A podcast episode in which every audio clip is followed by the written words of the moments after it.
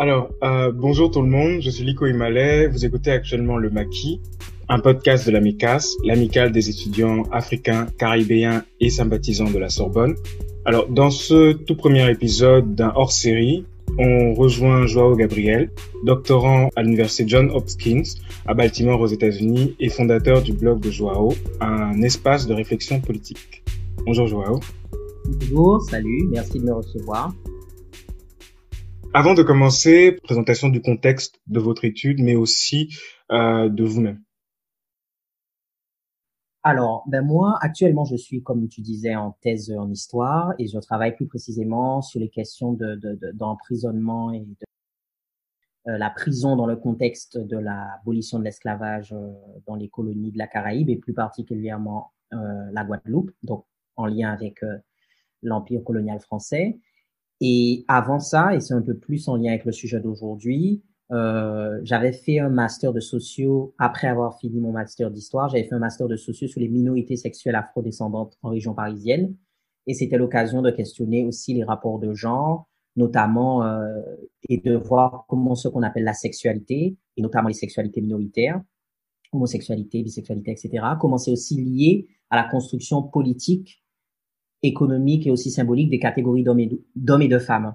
Donc, dans le contexte que j'étudiais, ben, il s'agissait de voir aussi comment la racialisation en tant qu'afro du genre masculin ou du genre féminin, ben, qu'est-ce que ça créait comme rapport différent à la sexualité et notamment la perception dans, dans l'espace public. Par exemple, très rapidement, comment par exemple des hommes qui étaient tous homosexuels dans mes enquêtés, comment quand ils étaient perçus comme euh, plus masculins, ils étaient perçus comme d'emblée hétéros et ils se plaignaient beaucoup plus de subir du racisme, alors que ceux qui étaient perçus comme euh, supposément plus efféminés, eux, la question de l'homophobie, c'était quelque chose qui, qui ressortait beaucoup plus dans leur discours parce que c'est la première, c'est le premier type de rejet auquel ils faisaient face. Donc voilà, c'était un peu le contexte de ce mémoire qui fait que j'ai été confronté au, à l'ensemble des questions dont on va parler aujourd'hui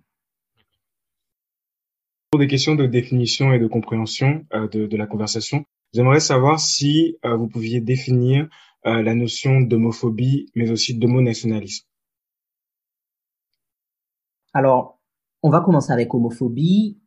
Pour aller vite, c'est une notion qu'on peut rattacher à l'histoire de, de l'homosexualité en Europe. Donc, différents chercheurs, un peu dans, dans, dans, la recherche, il y a un, voilà, une sorte de consensus autour de l'idée que c'est une notion qui est apparue au 19e siècle. Euh, il faut comprendre que quand on parle d'homosexualité, euh, là je parle de la notion d'homosexualité, pas d'homophobie. Quand on parle d'homosexualité, on parle d'une façon particulière de penser les rapports de même sexe et que il existait des façons de penser les rapports de même sexe avant, mais qui n'étaient pas rangées sous ce mot-là.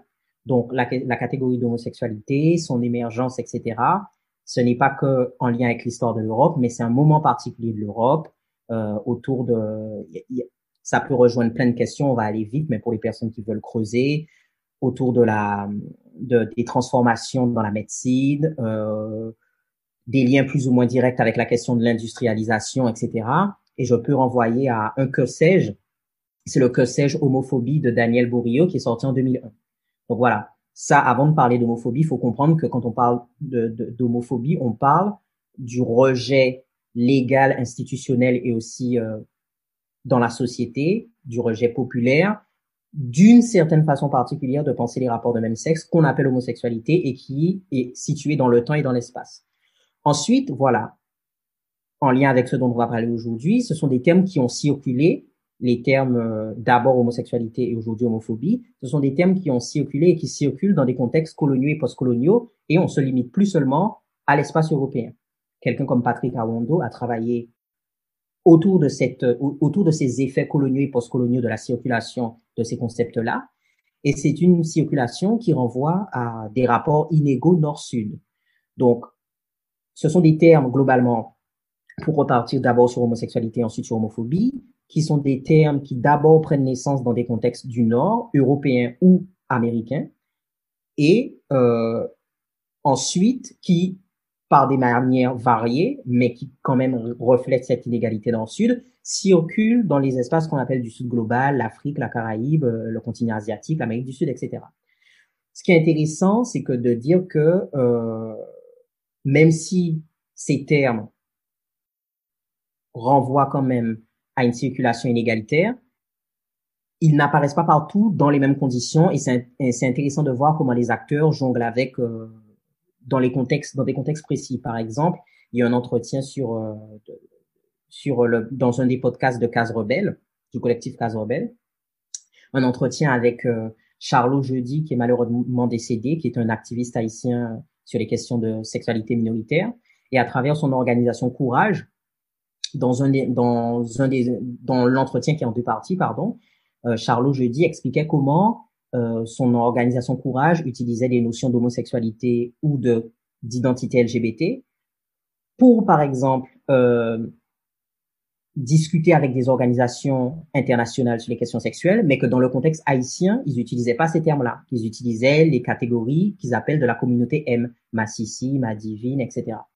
Donc, je trouve ça intéressant de, de voir que même si les termes qu'on définit là, homophobie, homosexualité, euh, circulent et de manière inégale, ça ne veut pas dire que les acteurs les reprennent bêtement, ils peuvent les utiliser contextuellement. Mais ça veut dire aussi que pour pouvoir faire exister certaines réalités de transgression ou de sexualité minoritaire, le rapport inégal nord-sud fait que euh, il faut parfois, pour devenir intelligible dans ces discussions internationales, il faut adopter certaines grammaires, il faut adopter certains langages. Donc, la question du pouvoir, elle ne s'efface pas.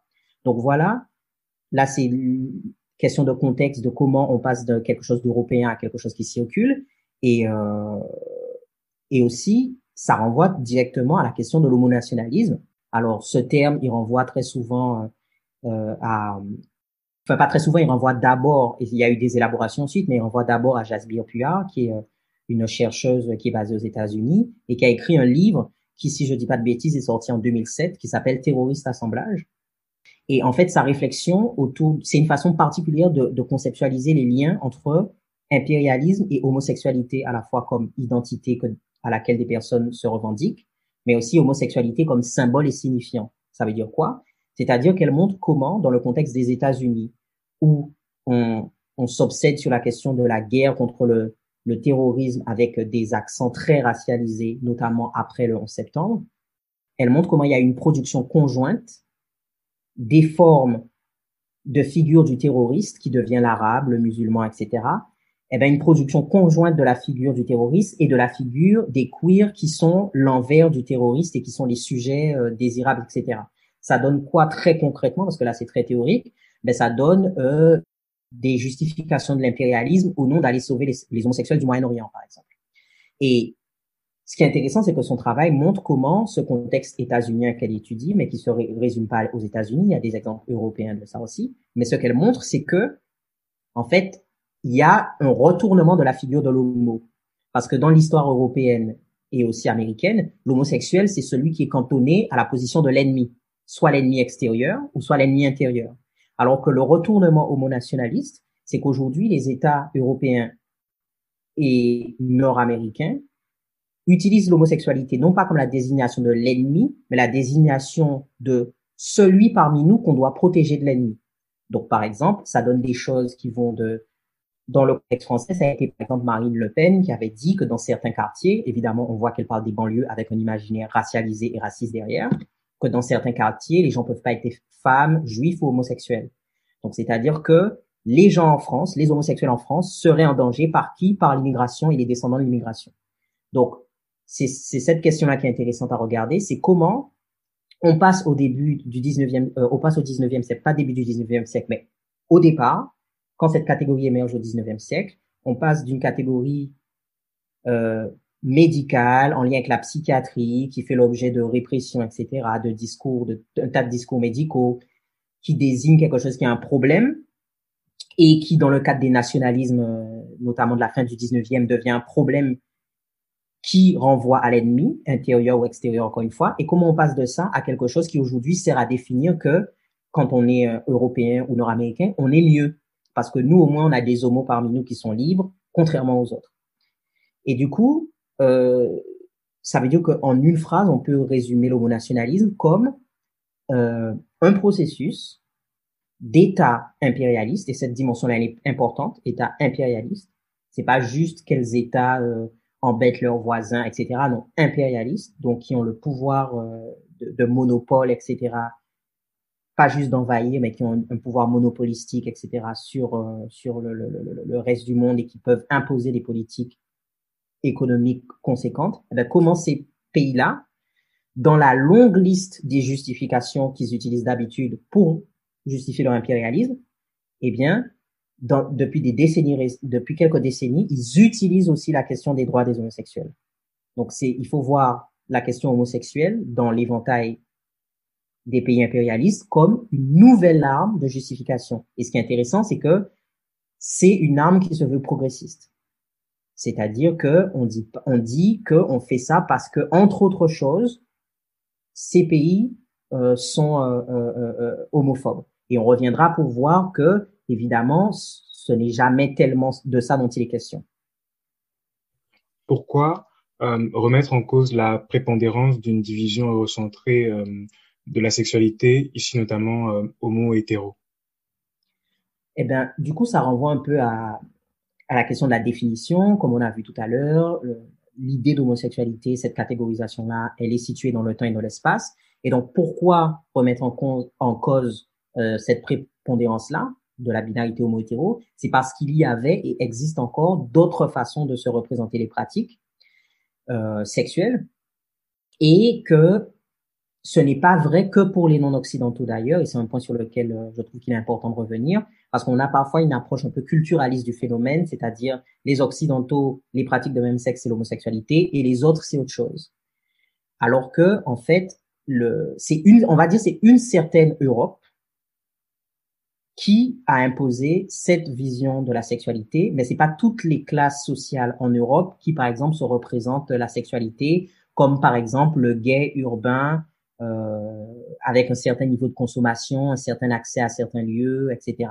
Donc, ça a un intérêt à la fois sur le plan de la, des rapports nord-sud, comme on disait tout à l'heure, mais ça a aussi un intérêt sur le plan de, à l'intérieur même d'un pays, même au-delà des questions des populations afro et non blanches, en termes de classe. C'est-à-dire qu'il existe des homosexualités différentes en termes de classe, mais il existe aussi des façons différentes de se représenter la sexualité on sera obligé de revenir sur ces affirmations-là parce qu'elles donnent lieu parfois à des conclusions politiques qui sont inacceptables, comme considérer que toute politisation de la question sexuelle, c'est un truc bourgeois.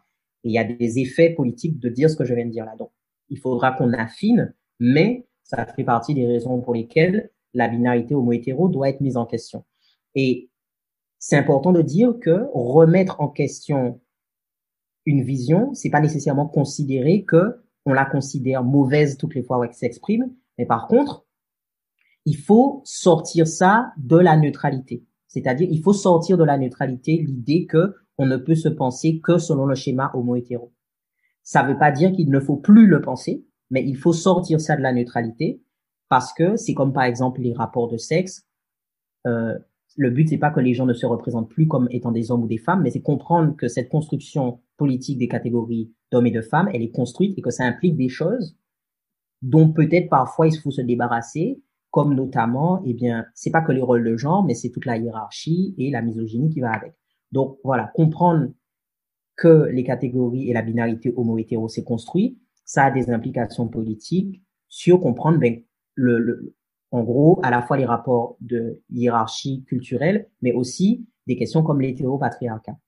Et euh, on a déjà cité Patrick Arondo, mais je peux citer aussi euh, le, le, le, sociologue Charles Guébogo, qui par exemple, les travaux de ces chercheurs-là montrent comment euh, il y a différentes façons de se représenter les homosexualités, les pratiques de même sexe, même non appelées euh, et comment ça, ça implique, ça crée différentes manières dont les sociétés les politisent. Dans les exemples qu'ils prennent, par exemple, euh, euh, ils ont montré des, des, des, cas de politisation au Cameroun, euh, on associait la catégorie homosexuelle aux puissants, alors que par exemple en Ouganda c'était pas le cas, c'était pas les puissants qui étaient visés, c'était euh, euh, des catégories populaires dans, dans, même si au fond à chaque fois c'est les, les, les, gens des, des classes défavorisées qui sont arrêtés, mais dans la représentation populaire c'est pas nécessairement l'élite qui est visée.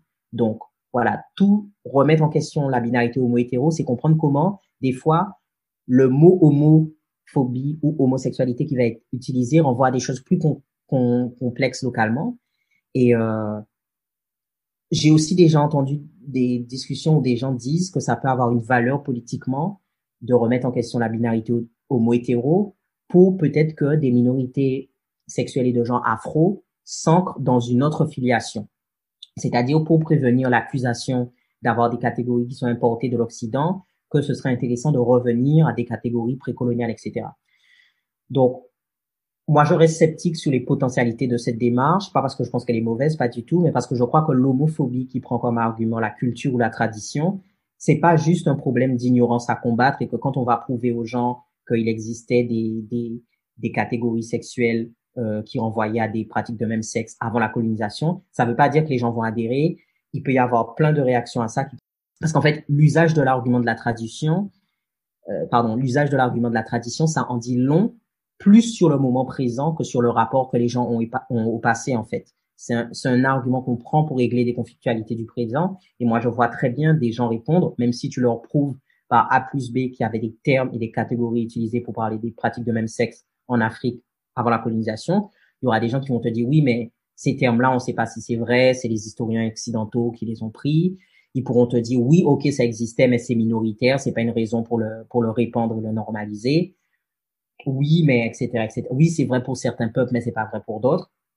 Donc, je pense que remettre en question la binarité homo-hétéro, le but n'est pas tant de revenir à des catégories d'avant qui ne représentent pas nécessairement les réalités matérielles des, des populations, soit sur le continent africain, soit en Caraïbes, soit en diaspora, mais c'est juste pour, en gros, c'est juste pour sortir euh, le discours occidental de sa neutralité et comprendre que même si on est le produit de quelque chose qu'on va continuer à être, mais comprendre que en fait, euh, euh, ça, ça, a une histoire et encore une fois, ça a une valeur politique de remettre en question certaines choses.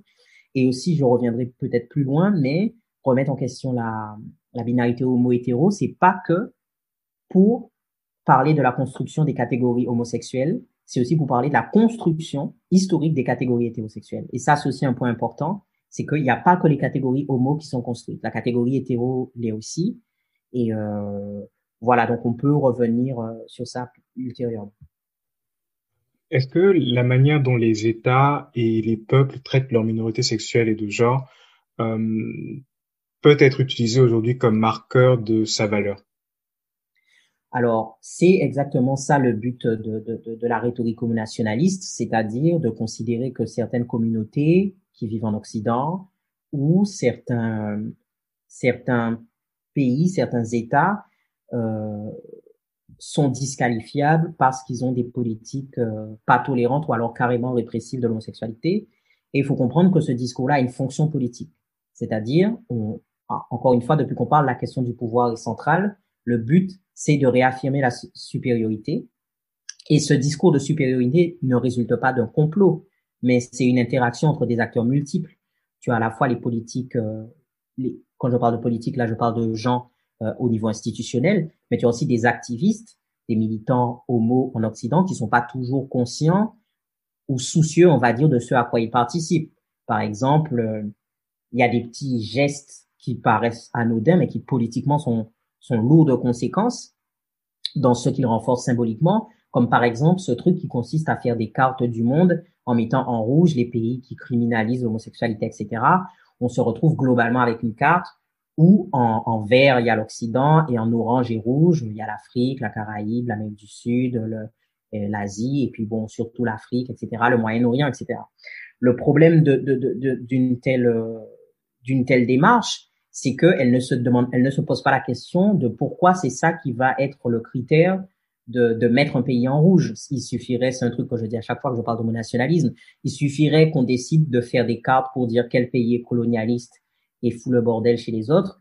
La carte s'inverse. Les pays en vert, ce seront plus les mêmes que les pays en rouge. Les États-Unis, ça passe en rouge, rouge, rouge, rouge. La France, ça passe rouge, rouge, rouge, etc., etc. Donc, c'est-à-dire qu'il y a un truc symboliquement qui est, euh, et, là encore une fois, c'est pas un complot. C'est-à-dire qu'on a des gens qui disent, on veut faire de la solidarité internationale, on veut euh, voilà.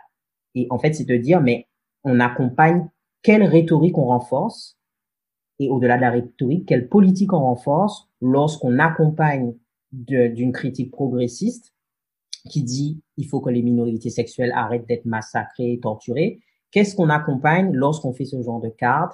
Qu'est-ce qu'on accompagne lorsqu'on est d'accord à ce qu'il y ait des sanctions politiques qui soient mises sur certains États, des sanctions économiques, qu'on conditionne les aides au développement. Moi, je suis contre l'aide au développement pour des raisons que, qui sont pas les miennes, mais qui sont argumentées par notamment des intellectuels africains sur comment l'aide au développement, c'est un maintien dans la dépendance. Mais sauf qu'il y a une différence entre être contre l'aide au développement parce que on veut sortir de la dépendance et dire on vous donne pas l'aide au développement parce que vous êtes homophobe. Parce que là, ça renforce l'idée que ça renforce l'idée auprès des politiques locaux et des populations que euh, il y a une imposition extérieure d'une pratique homosexuelle, etc. On peut aussi réfléchir à cette question de pourquoi euh, le traitement, euh, tout, en, tout en ayant comme valeur politique, même en étant très ferme sur l'idée qu'on défend la dignité égale de toutes les vies, quelles que soient les orientations sexuelles ou quelles que soient les pratiques sexuelles, même en ayant cette, euh, cette valeur-là, on peut considérer que ça s'explique qu'il n'y ait pas à considérer la valeur d'un pays dans ce, dans ce contexte-là. Pourquoi? Parce que, ben, par exemple, si on prend une question analogue, on regarde aux États-Unis, certains États aux États-Unis pratiquent la peine de mort. En Europe, euh, la France ne pratique pas la peine de mort et c'est considéré par beaucoup comme quelque chose de barbare. Donc pourquoi est-ce que est-ce qu'il faudrait par exemple sanctionner les États-Unis? Est-ce qu'il faudrait dire que les États-Unis n'ont pas le droit de participer au concert des nations parce qu'ils pratiquent la peine de mort dans pas mal d'États? Donc la question, c'est par exemple, si on prend cette question analogue, de la peine de mort, on se dit, pourquoi est-ce que les Européens, par exemple, ils arrivent à, accepter que la question de la peine de mort aux États-Unis soit complexe, que ça demande de comprendre l'histoire, les rapports politiques, la culture aux États-Unis et particulièrement dans les États qui la pratiquent, et pourquoi c'est pas valable ailleurs? Pourquoi est-ce qu'on peut considérer que les États-Unis, on peut continuer à leur parler alors que les États-Unis, c'est seulement 5% de la population du monde, mais c'est 25% de la population carcérale, en plus de la peine de mort? Donc pourquoi on considère que les Européens considèrent qu'ils peuvent parler aux États-Unis, mais d'autres pays peuvent pas leur parler parce que etc. etc. Donc en fait, on peut avoir des valeurs, mais avoir aussi la lucidité de comprendre que les transformations les plus à même d'aboutir à l'émancipation sont celles où les les dynamiques principales sont endogènes, c'est-à-dire locales, et c'est pas des euh, comment dire, c'est pas des interventions extérieures il y a des sujets très tendus où la question se pose aussi. Aminata Traoré et, Nathalie Mdelamouni ont écrit dans l'Afrique mutilée certains passages sur comment il y a quelque chose de contre-productif aux interventions occidentales sur l'excision. Eh bien, on peut faire un parallèle avec la question de l'homosexualité. Et le dernier point sur le fait qu'il faut refuser l'idée que des peuples ou des États, on peut critiquer les États parce que ce sont des États et qu'il y a toujours une violence qui s'accompagne du principe de l'État, mais critiquer des États du Sud parce qu'ils sont du Sud, ça renvoie au fait de critiquer les peuples du Sud. Et on peut encore une fois refuser que la manière dont les gens perçoivent l'homosexualité décide de est-ce qu'ils ont le droit de vivre ou pas. Euh, dans le cas de la, la question euh, de la colonisation en Palestine, euh, il y a énormément de, de, de, de, campagnes faites par Israël pour montrer que les Palestiniens seraient plus homophobes. Ben, il faut refuser qu'on nous explique qu'un peuple n'a pas le droit d'exister parce qu'il y a des homophobes parmi eux ou qu'il est homophobe. Dans ce cas-là, ça veut dire que les États-Unis sous Donald Trump n'avaient pas le droit d'exister. Il fallait les envahir, il fallait les coloniser. Euh, dans ce cas-là, ça veut dire que tu vois ce que je veux dire, c'est qu'il y a vraiment quelque chose où on dit, mais en fait, depuis quand euh, les contradictions internes et les, les, les, les, oppressions qui existent quelque part euh, font que le peuple n'a pas le droit d'être, n'a pas le droit d'avoir une vie digne, d'avoir accès aux ressources et accès à une vie, encore une fois, digne. Et l'autre point, c'est que à quel moment on s'en prend à un pays qui est dit homophobe? J'avais lu des choses assez intéressantes sur l'Iran. Bon, j'ai un petit trou de mémoire, mais c'était intéressant de se demander à quel moment les États-Unis ou les pays européens se focalisaient sur, par exemple, l'Iran, etc. Parce que l'homosexualité, c'est pas toujours un, enjeu de politisation et de friction entre les pays européens, les États-Unis et d'autres pays du Sud, où pourtant il y a une criminalisation de l'homosexualité. Par exemple, euh, ça n'a pas l'air de traumatiser euh, Emmanuel Macron ou euh, Joe Biden et avant lui Donald Trump, les États-Unis et la France n'ont pas l'air traumatisés quand elles euh, quand elles signent des contrats avec Riyad et le pouvoir saoudien. La question du sort des homosexuels n'a pas tellement l'air de les, tu vois, de les troubler. Donc ça veut dire aussi que il y a un usage opportuniste face à certaines personnes. Pourquoi? Eh ben, Riyad, c'est un allié des Occidentaux. Euh, donc ça veut dire qu'à partir du moment où on est un État aligné sur les intérêts occidentaux, aussi parce que Riyad a des intérêts régionaux, mais les, Occidentaux n'ont pas que des intérêts régionaux. C'est le niveau de, de, de, de, encore une fois, ce sont eux les impérialistes, donc il y a quelque chose de beaucoup plus large et beaucoup plus lourd de conséquences. Eh bien, lorsque des acteurs régionaux d'un pays du Sud et des acteurs impérialistes arrivent à s'entendre d'accord sur la poursuite de l'extension des relations du marché, bref, en, en bon capitaliste, ils arrivent à s'entendre, eh bien, l'homosexualité, c'est pas un sujet. Mais par contre, un État devient un État voyou, barbare, quand, pour d'autres raisons, qui peuvent être économiques et politiques, il ne se soumet pas aux Occidentaux. Donc là, on va sortir des trucs qui, par ailleurs, peuvent être vrais. Donc le but, c'est pas de dire qu'il n'y a pas d'homophobie en Iran ou quoi, hein, mais c'est de dire contre qui ça sort, etc. Donc c'est pour ça que, pour toutes ces raisons, on peut dire qu'on ne peut pas accepter la rhétorique qui veut que euh, c'est le traitement des minorités sexuelles qui décide de comment on, se pose, par, on se positionne par rapport à un pays et encore plus précisément une population. En quoi est-ce que il serait possible de questionner l'introduction de la notion de progrès, par exemple, dans la libération des minorités sexuelles et de genre? Est-ce que le progrès euh, serait devenu tout d'un coup quelque chose de euh, questionnable? Oui, et je pense que c'est en lien avec euh, ce qu'on, ouais, la, la, question qui venait juste avant d'être posée, c'est-à-dire que euh, l'idée de progrès, c'est une notion qui est piégée, dans le sens où les usages qui en sont faits euh, sont, sont motivés explicitement ou implicitement avec des sous-entendus ratios. Il y a des gens qui ont le progrès, qui le possèdent. Quand il se passe quelque chose de pas bien dans leur pays, on dit qu'ils trahissent leurs valeurs, et il y a d'autres qui doivent rejoindre le progrès. Donc, quand par exemple, je prenais des exemples tout à l'heure sur la France et l'Arabie saoudite, c'est très intéressant de voir que même quand il y a des critiques de la politique française vis-à-vis des Saoudiens, on te dit que la France trahit ses valeurs. Donc on part du principe que la France a toujours quelque chose de plus honorable et que ce qui est pas bien, c'est qu'elle s'allie à ces gens-là. Alors que on peut considérer que si les gens s'allient, c'est parce qu'ils savent se reconnaître, qu'ils se ressemblent, s'assemblent, même si les intérêts sont pas exactement les mêmes et le pouvoir, la position dans les rapports de pouvoir n'est pas les mêmes. Donc, l'idée de progrès, c'est quelque chose qui sous-entend, alors est-ce que dans l'absolu, ça aurait voulu dire ça Est-ce que dans l'absolu, c'est ça? J'en sais rien, mais les usages politiques de la notion de progrès, il me semble qu'ils sont clairement racialement marqués, avec encore une fois l'idée qu'il y a des gens, le progrès, c'est eux, et il y a d'autres qui peuvent soit l'atteindre, soit qui sont trop loin pour l'atteindre. Et en fonction de est-ce qu'ils sont trop loin pour l'atteindre ou pas, eh bien, on a des rapports avec eux plus ou moins tendus, etc.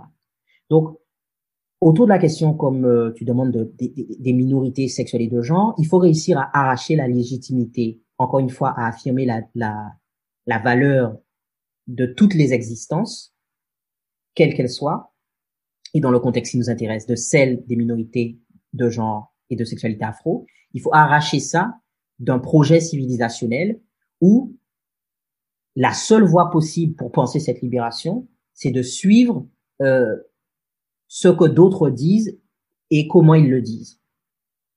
Et je sais que c'est difficile parce que ce que je dis là, c'est une position, mais comment la traduire politiquement, c'est là que ça devient très compliqué parce que euh, ça implique par exemple de prendre en compte des dynamiques locales réelles et pas fantasmées, mais ça n'empêche pas les contradictions parce que les sociétés ne vivent pas isolées. Par exemple, euh, c'est pas la même chose d'être en Caraïbes ou d'être sur le continent africain en tant qu'afrodescendant et, et noir, par exemple.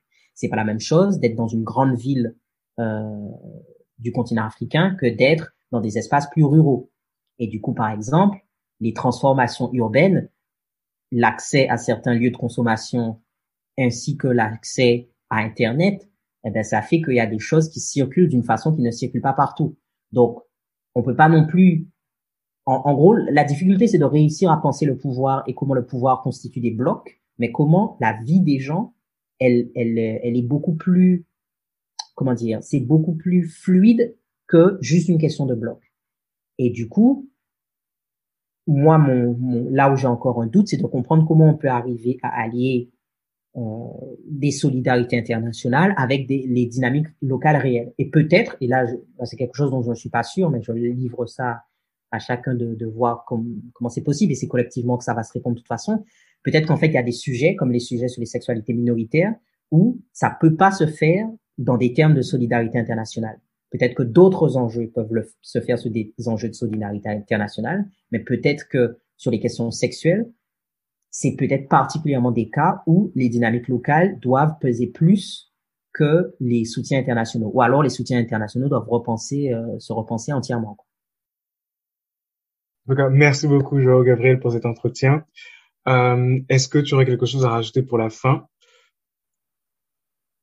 Alors, ben, ben merci pour l'invitation et puis euh, ben, peut-être un mot d'encouragement. Euh, je sais pas, moi par exemple, au, je dis jeunes, mais pas forcément jeunes en tout cas, mais aux afro euh, LGBT queer ou même sans se reconnaître comme tels, mais aux personnes qui voilà se posent des questions ou qui ou qui euh, se savent euh, dans des sexualités ou des formes de vie qui sont pas totalement conformes, de de, de ne pas accepter le mensonge qui voudrait que vous vous êtes plus proche des blancs, plus impérialiste, plus occidentalité que les autres. Si quelqu'un vous embête avec ça, Demandez-lui combien d'enfants il a l'intention de faire, pourquoi il est toujours pas marié, pourquoi il n'a pas une femme euh, du pays, pourquoi euh, déjà qu'est-ce qu'il faut à Paris, pourquoi déjà il faut faut rentrer ailleurs. Enfin, vous voyez, enfin honnêtement, faut savoir retourner aux gens le cette méchanceté parce qu'à ce stade c'est de la méchanceté et encore une fois il n'y a pas de de de, de... Je veux dire il n'y a pas que les minorités sexuelles afro qui sont sur les applis pour rencontrer des gens. Hein. Les gens, ils se mettent sur des, rencontres euh, hétérosexuelles afro, euh, ça c'est pas est-ce que c'est traditionnel d'être sur des, des applis pour rencontrer son mari ou sa femme? Hein? Bon, eh ben voilà.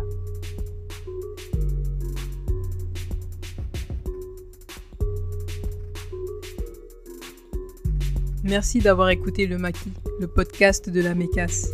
Et n'oubliez surtout pas de vous abonner. Enfin, si vous voulez continuer la conversation, Suivez-nous sur nos réseaux sociaux et donnez votre avis via le hashtag le maquis. À très vite.